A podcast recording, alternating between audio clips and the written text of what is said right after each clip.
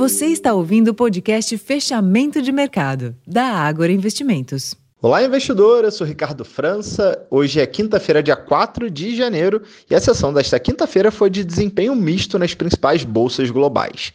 O viés de alta prevaleceu nos mercados da Europa, beneficiados pela leitura dos PMIs da região, que vieram melhores do que o esperado. Eu lembro que os PMIs são indicadores de atividade econômica.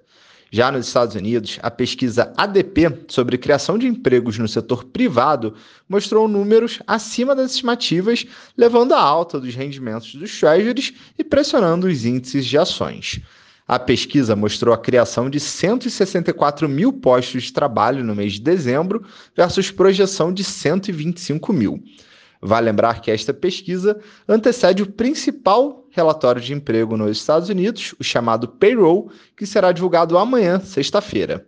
No Brasil, a alta dos juros futuros justificou quedas mais acentuadas nas ações do setor de varejo e pressionou o Ibovespa como um todo, penalizado ainda pela correção em baixa nos preços do petróleo e do minério de ferro.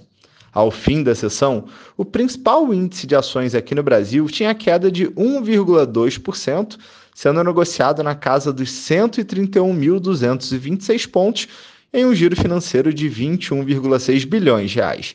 Já no mercado de câmbio, o dólar encerrou a sessão praticamente estável aos R$ 4,91. Como eu comentei, para essa sexta-feira, o principal dado e provavelmente direcionador para os mercados será o relatório de emprego nos Estados Unidos. O eventual dado mais forte, acima das expectativas, poderá mais uma vez pressionar o rendimento dos juros e, naturalmente, trazer volatilidade para os índices de ações.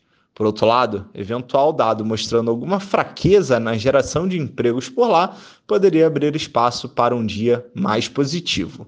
Vamos ver amanhã o dado. Ficando por aqui, uma ótima noite e até amanhã.